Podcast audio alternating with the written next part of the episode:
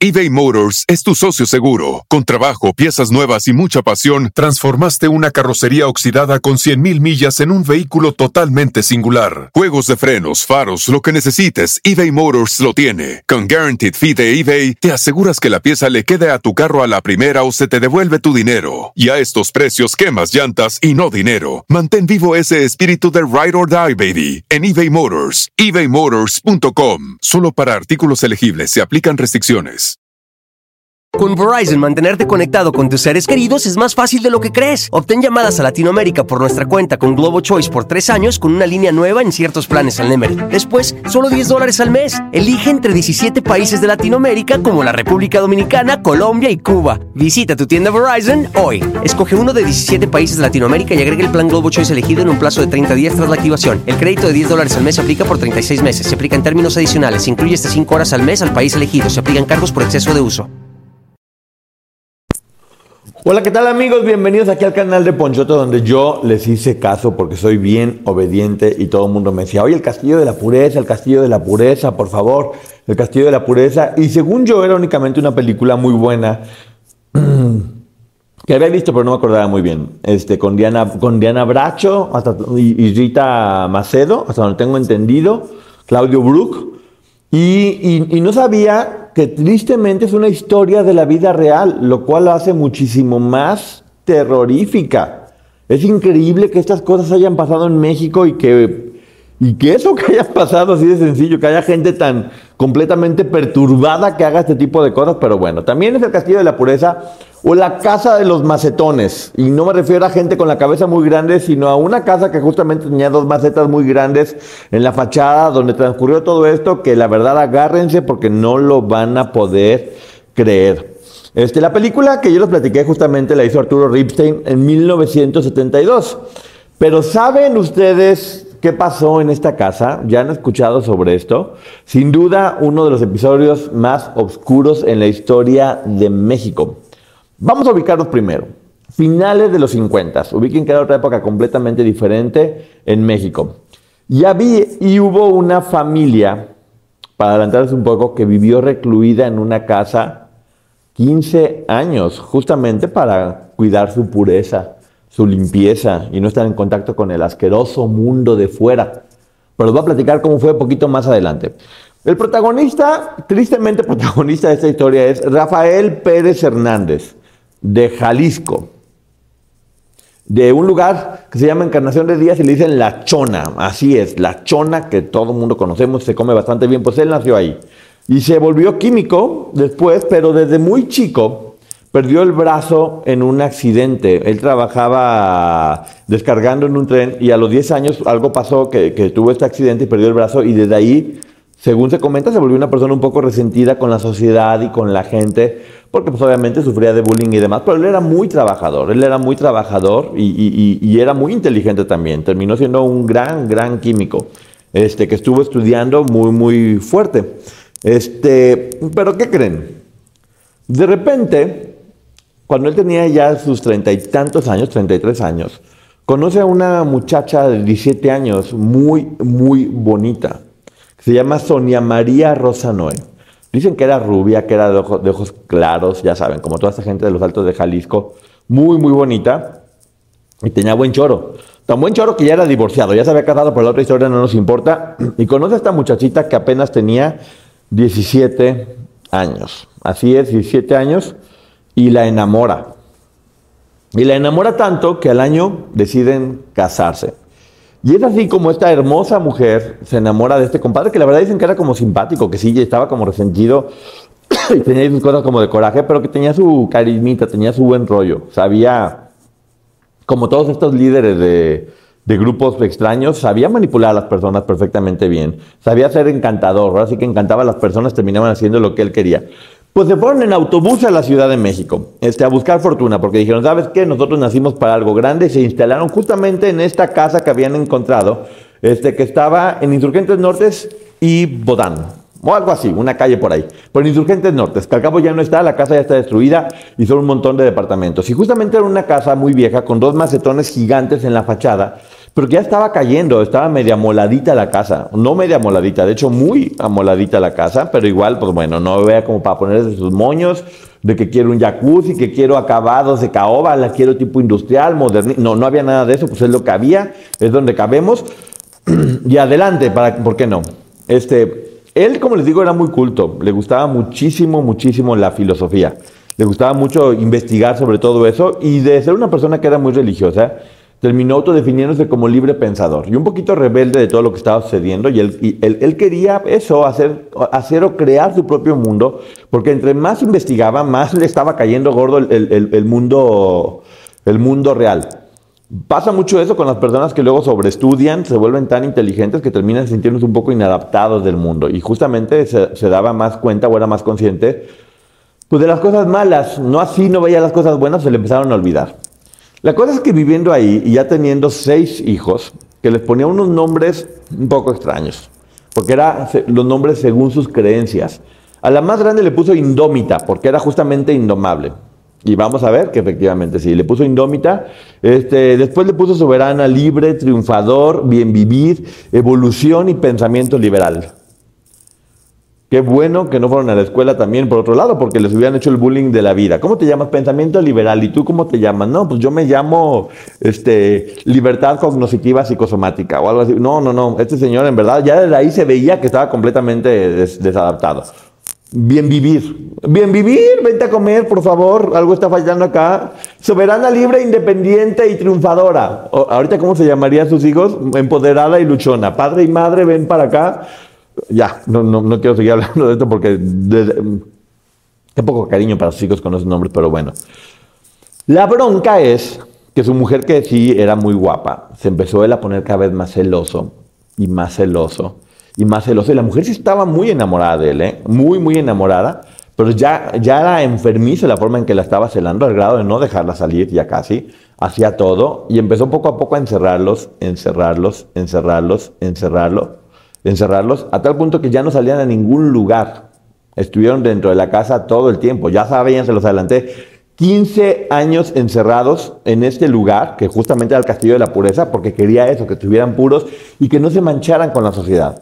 Ahí fueron creciendo poco a poco, y este señor que era químico, para poderse mantener, hizo veneno para ratas y para todos los insectos que hay, cucarachas o demás, lo cual era también como una idea muy filosófica de él, de quiero acabar con lo malo del mundo y a través de este veneno lo voy a lograr. Le empezaba a ir muy bien, lo único malo es que tenía toda su familia haciendo el veneno. haciendo el veneno, este, ahí mareados. Imagínense niños preparando venenos así de, así de potentes. Pero pues bueno, la fábrica estaba funcionando, estaba funcionando bastante, bastante bien. Y este señor que tenía una obsesión muy grande por, por, controlar todo y vigilar que no se les salieran del huacal, les empezó a hacer como un tipo de rutinas donde ellos eso, tenían que aprender de todo, investigar de filosofía, pero estaban completamente alejados de la realidad, no sabían qué es lo que estaba pasando afuera. Únicamente estaban viviendo en ese pequeño mundo. Y este señor, que definitivamente le faltaban unos cuantos jugadores en la cabeza, empezó a taladrar todas las paredes para que las paredes estuvieran llenas de hoyitos y poder espiar a todo el mundo por todos lados. Una casa que ya está vieja, te pones a taladrarla y hacer hoyitos por todos lados, no quiero platicarles cómo estaba esa casa, pero pues igual no les importaba porque no tenían visitas casi de ningún tipo.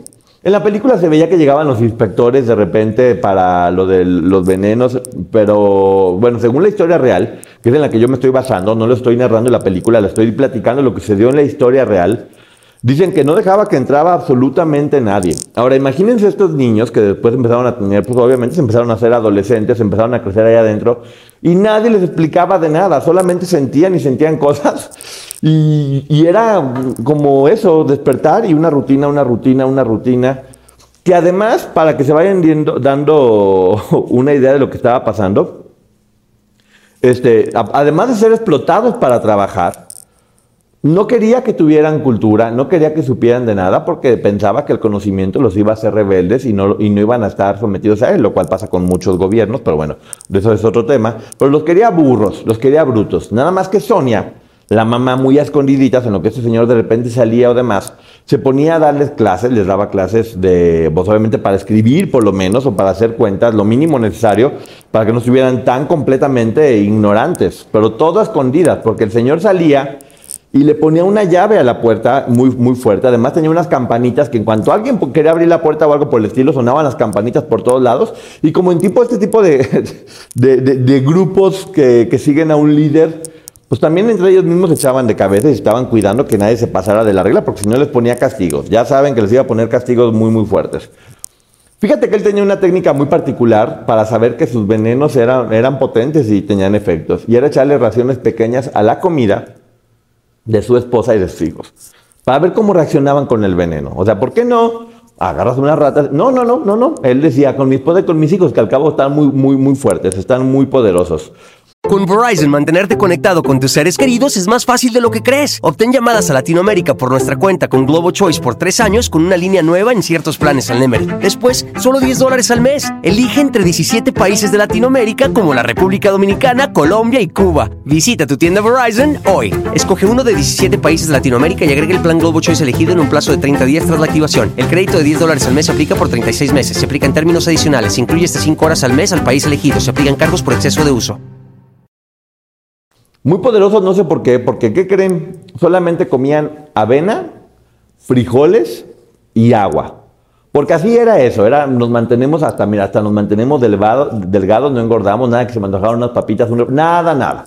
Fuera del capitalismo, ellos solamente comían para, pues para eso, para no morirse básicamente. No comían por antojo, no, no estaban pensando en vamos, nada, alejados de todo eso. Comían para no desmayarse y después perfectamente podían seguir trabajando, haciendo veneno, comiendo veneno, desmayándose, volviendo a trabajar. Y eso sí, con la moral muy grande, con la moral muy grande porque ellos, Diosito, qué buenos, qué puros eran. No estaban manchados con el pecado de la civilización. Qué hombre tan loco. Y la señora, ay Diosito Santo, pues la señora estaba muy enamorada de él, esa era la verdad, y decía que, pues bueno, que iba a hacer todo lo que lo, lo, que él decía. Porque además decía, esta dieta es para alimentar su espiritualidad justamente. Entonces, pues, vamos a morirnos de hambre y vamos a hablar de filosofía durante horas y horas y horas y horas y horas. Y obviamente les platicaba del mundo exterior porque no lo conocían, pero les platicaba era de lo peor justamente. Estaba lleno de errores, de maldad, de inmundicia, poquita razón tenía, pero no les platicaba también de las cosas buenas para que no las desearan. Entonces ya también ellos, parte no querían salir porque les daba miedo lo que veían afuera, era como estar en una isla desierta y afuera se sentían en un mar lleno de tiburones. Y no conocían nada, únicamente estaban pensando en, eso, en su, en su micromundo y vivían conforme a eso, completamente ya fuera de lo que viene siendo la realidad que nosotros conocemos. En la casa obviamente no había calendarios, no había relojes, estaban completamente perdidos en el tiempo, espacio, y lo único que sí había era un espejo muy grande en la recámara principal, donde muy rara vez se podían ver porque él no les daba tanto permiso de, verse. Entonces tampoco tenían como mucho sentido de la moda, o ay, estoy gordo, estoy flaco, no estaban comparando con todo el mundo en redes sociales. Ellos, pues bueno, eran como eran y ya, punto. Y delgados y muy inteligentes y resistentes porque tomaban veneno, justamente. Un día, pues yo me imagino que también Indómita, que en el nombre, en el nombre llevó la penitencia, estaba, estaba jacarandosa, yo creo ya. Yo creo que ya decía, ay, aquí siento cosas y pues aquí no, no hay de dónde, ni, ni por quién, ni por dónde. Y, y yo quiero salir porque afuera me dijeron, mm, sentía que había cosas buenas y ya estoy harta de estar encerrada. Ya saben que esas se ponen muy rudos y demás.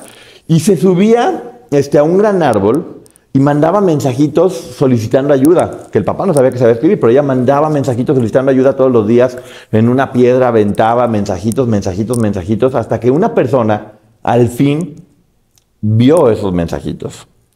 ¿Y qué creen? Llegó con toda la policía el 24 de julio de 1959, el Servicio Secreto de la Ciudad de México, este, se dio cuenta de que esta persona tenía secuestrada a una familia por más de 15 años. De esto no hay muchas pruebas que sucedan en la vida real, pero en la película lo que sucede es que cuando llegan justamente por ellos, él agarra al hijo, le pone un cuchillo en la cabeza y dice que antes de que lo agarraran lo iba a matar a él y a toda su familia. Entonces obviamente lo quieren agarrar y él como era químico agarra unas botellas y empieza a querer incendiar la casa. La hija ya estaba encerrada porque era una rebelde y, también decían, si la van a salvar, mato a todo mundo. Hasta que en la película la que le logra quitar el, cuchillo al fin, al fin es la esposa que por un segundo dice, ¿sabes qué? Ya basta, yo primero mis hijos. Y la policía lo logra agarrar. Lo logra agarrar y para eso ya era un escandalazo, ya saben, los vecinos chismosos que, bueno, yo no sé también, este, alguien que se hubiera dado cuenta de algo, por favor, o sea, que preguntara, no sé. Porque, ¿qué creen además? Este señor, obviamente, sí salía. Y este señor sí iba a comer a restaurantes muy lujosos. Él sí comía lo que le daba la gana. ¿Y qué creen? Además, también se ligaba a muchachas y contrataba contrataba mujeres para el zungiringiri intenso, por decirlo de alguna manera. Entonces él sí estaba llevando una vida, como todas estas personas que te dicen, ¿sabes qué? Todos tenemos, hay que ser pobres y, la riqueza es muy mala y todo eso es muy malo, pero están muertos de riqueza, pero todo mundo que esté fregado. Era un poquito comunismo dentro de una casa, microcomunismo, que yo sí creo que era un poquito la, la corriente filosófica que este señor tenía y que estaba pretendiendo llevar a cargo. No deseen cosas materiales porque les van a causar sufrimiento y daño, porque yo, yo me voy a sacrificar por ustedes. Obviamente ganaba mucho dinero, ganaba muchísimo dinero el, señor, este, con toda la venta de, venenos y ese dinero, pues vete a saber dónde estaba, porque este, todo mundo, cuando salió esta noticia a la luz, la gente se le empezó a ir en contra a los niños, porque justamente ese señor decía que ellos estaban queriendo y planearon todo esto para quitarle su dinero. Y como los, toda la familia estaba como un poquito, inada, no, no un poquito, mucho inadaptada, porque pues obviamente veían las cámaras y hablaban raro y se vestían raros o demás, sucedió lo que hasta la fecha sigue sucediendo. Las víctimas terminan siendo las malas. Este señor logró voltear a la gente y la opinión pública y todo el mundo, pobre señor, si ve los no nada más, se ve que están bien locos y se ve que son bien raros y todo esto y terminaron victimizando a estas personas que duraron 15 años encerrada. También una sociedad machista, evidentemente, porque pues bueno, el hombre tiene la razón, pobrecito, trabaja tanto. ¿Qué haría la mujer? La mamá es la que tenía que estarlos educando y estos niños se portan mal y deben obedecer al papá. Eran los 50, no hay que perder de vista eso. Eran los 50. Hubo juicio, hubo careos, justamente, con todos los medios que estaban ahí, este, viendo todo eso. Y sí, este señor era tan bueno para convencer y tan inteligente que la sociedad terminó odiando a la familia. Además, ya saben que los vecinos, que obviamente no veían a nadie, todo mundo estaba dispuesto a declarar. Y no, yo sí vi, yo escuché algo y demás.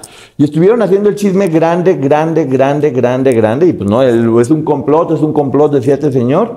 Este, y me van a quitar todo mi dinero. Y la gente terminó creyéndolo. A pesar de eso, las pruebas eran contundentes, no pudieron tapar el sol con un dedo y se le terminó acusando a Rafael de privación de la libertad y de tener armas de fuego sin licencia en su casa, porque obviamente revisaron todo para ver qué más encontraban. Me quedó la duda siempre de qué pasó con todo el dinero que Rafael tenía, porque no se sabe dónde estaba.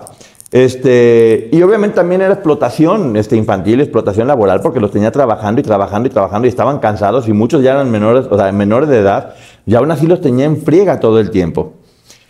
Este señor lo encerraron en Lecumberri y murió en 1992, este, porque además, quiero que sepan, cuando lo encerraron, le reprochó que no hubieran agradecido la buena educación y los valores tan fuertes y sólidos que les dio a estos desgraciados que, Dios mío, qué malos son, porque no dejaron estar encerrados trabajando como negros para que él pudiera irse a divertir y comer y hacer toda la vida. Entonces todavía, como buen narcisista, les volteó todo. Un día dijo, ¿sabes qué? Yo no puedo más, ya basta de esto, agarró una cuerda y se ahorcó la salida de, una persona que obviamente ya no tenía quien controlar, que estaba completamente trastornado. No sé cómo consiguió la cuerda, no sé cómo consiguió todo, pero terminó ahorcándose en 1992. ¿Qué creen? La mujer lo seguía amando. No lo dejó de amar hasta el último momento a pesar de todo eso. Y todos sus hijos lograron perdonarlo. Lo cual me parece bien que lo logren perdonar, no tanto por el Señor, que tal vez no se lo merecía, pienso yo, sino por ellos mismos, para que pudieran eso, liberarse y estar bien. La señora sí creo que debió haber ido a terapia porque la codependencia que tenía y los maltratos de los que sufrió y que todavía lo siguiera amando. Pero bueno, ¿cuántos casos no conocemos, no? Ellos fueron a la televisión, toda la familia, porque ¿qué creen? No sabían cómo vivir y no sabían hacer nada sin el papá. Se fue el papá y no tenía ni para comer, no tenía nada que hacer. Estaban pidiendo ayuda a alguien que nos mantenga porque también los hizo unos mantenidos, que también eso es bueno, un, mensaje para los papás. Dejen que los hijos salgan para que no se hagan unos mantenidos y que aprendan y que vivan y denles alas. Pero bueno, no sabían qué hacer más que pedir dinero por televisión y no consiguieron mucho dinero y acabaron todos los hijos en orfanatos. Así es, la señora seguramente se regresó a, la chona, pero yo sigo pensando, ¿qué pasó con todo ese dinero? Porque sí ganó mucho dinero y, dónde está, dónde desapareció. Pónganme aquí abajo cuáles son sus, teorías. Y bueno, la casa fue abandonada, obviamente, nunca nadie quiso estar ahí porque pues gente loca y en el 2022 hay unos bonitos departamentos. Todo esto fue basado en un libro que se llama La carcajada del gato de Luis Espota y después la película obviamente que hizo Ripstein que está muy buena, la pueden ver aquí mismo en YouTube. Está la película completa porque sí vale mucho la pena. Y lo que llama la atención es que esta historia este, corrió a todo el mundo. De hecho, hay una película que se llama Quinodontes de Giorgio Latinus, que es de Grecia, que es exactamente parecida a esto que estaba sucediendo. Muchas veces con esta idea de, de, la exagerada religión o del pecado y de buscar justamente la pureza, de hecho, es una frase que yo escuchaba mucho en mi familia, de parece que estamos en el castillo de la pureza, porque a veces sí parecía que estábamos, porque sí era, mi familia tenía una educación muy, muy arraigada y muy fuerte y muy de costumbres, pero pues bueno, todo ha estado cambiando. Eran los 50, no hay que olvidar, o sea, estamos hablando de 70 años antes, donde era una forma de pensar completamente diferente. La mujer no se divorciaba ni se rebelaba bajo ninguna circunstancia. Los hijos tenían que obedecer al papá y se hacía lo que el papá decía. Lo cual en teoría se oía bonito y pintaba bien ese tipo de familia, pero ya vimos a dónde se puede llevar esto a un extremo que realmente es de no pensarse. Imagínense si ahorita en la pandemia, con un, con un año, pongan, un año que estuvimos más o menos encerrados, ansiedad, depresión, falta de dinero, o sea, toda la cantidad de problemas que hubo. Imagínense 15 años y sobre todo desde que naciste estar únicamente en una casa que se convierte en tu micromundo y luego salir y ver todo lo que hay, además de haber sufrido violencia de este hombre que sí, por ejemplo, la señora en la película se ve que la tenía atada por el zungiringiri. De repente le daba dos que tres arimones y la señora ya volvía a estar como contenta. Y luego la quería como agarrar a golpes, ella se rebelaba y luego así como, no, eh, ya no, yo te quiero mucho. Y, ella lo, volvía a querer completamente, pues me suena mucho como al, caso de Sergio Andrade. ¿eh? Y a muchos líderes de este tipo de grupos feos que, que hemos visto cada vez más y más y más, ahí está. Pero bueno, esta es la historia, tristemente, de la vida real, del castillo de la pureza o la casa de los macetones.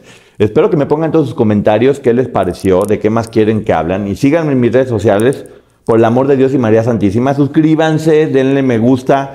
Twitter arroba Ponchote, Instagram Ponchote Martínez, Facebook Poncho Martínez y TikTok Ponchote. Cada vez me la sé mejor y está mucho más chido todo esto. Vean todo el contenido, porque así si les gustó esta historia y no me conocen tanto, vean los demás videos que estoy procurando sí hacer en vivo para poder hablar de cosas de actualidad, pero estoy dejando muchas cápsulas que pueden ver en cualquier parte del tiempo y las van a disfrutar. Varias historias de personajes de terror. Creo que la próxima que voy a hacer respecto a esto es, muy pocas personas saben que Hannibal Lecter, el de la Silencio de los Inocentes, era mexicano y está basado en un mexicano y les voy a platicar su historia.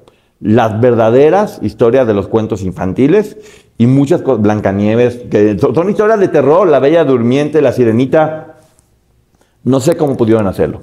Véanla aquí, está en la lista de reproducción en el canal de Ponchote. Y muchísimas gracias. Reseña de libros también muy buenas, micro reseñas. Si les da bloqueo a leer, pues vean las micro reseñas y ya después se pueden hacerlos muy cultos. Muchísimas gracias, un besote. Bye. Start clean with Clorox because Clorox delivers a powerful clean every time. Because messes happen. Because Not a charcoal mask. Great, because why would I put that on my face when I could drop it in my sink? This is what I get for multitasking. Ugh, why is charcoal so sticky? Hello? Hey, Janice. I am so sorry. I thought I was on mute. no, we don't need to reschedule. I'll just stay off camera. Ooh, yeah, that happens. So start clean with Clorox. Use Clorox products as directed. Con Verizon, mantenerte conectado con tus seres queridos es más fácil de lo que crees. Obtén llamadas a Latinoamérica por nuestra cuenta con Globo Choice por tres años con una línea nueva en ciertos planes al Nemery. Después, solo 10 dólares al mes. Elige entre 17 países de Latinoamérica como la República Dominicana, Colombia y Cuba. Visita tu tienda Verizon hoy. Escoge uno de 17 países de Latinoamérica y agrega el plan Globo Choice elegido en un plazo de 30 días tras la activación. El crédito de 10 dólares al mes se aplica por 36 meses. Se aplica en términos adicionales. Se incluye hasta 5 horas al mes al país elegido. Se aplican cargos por exceso de uso.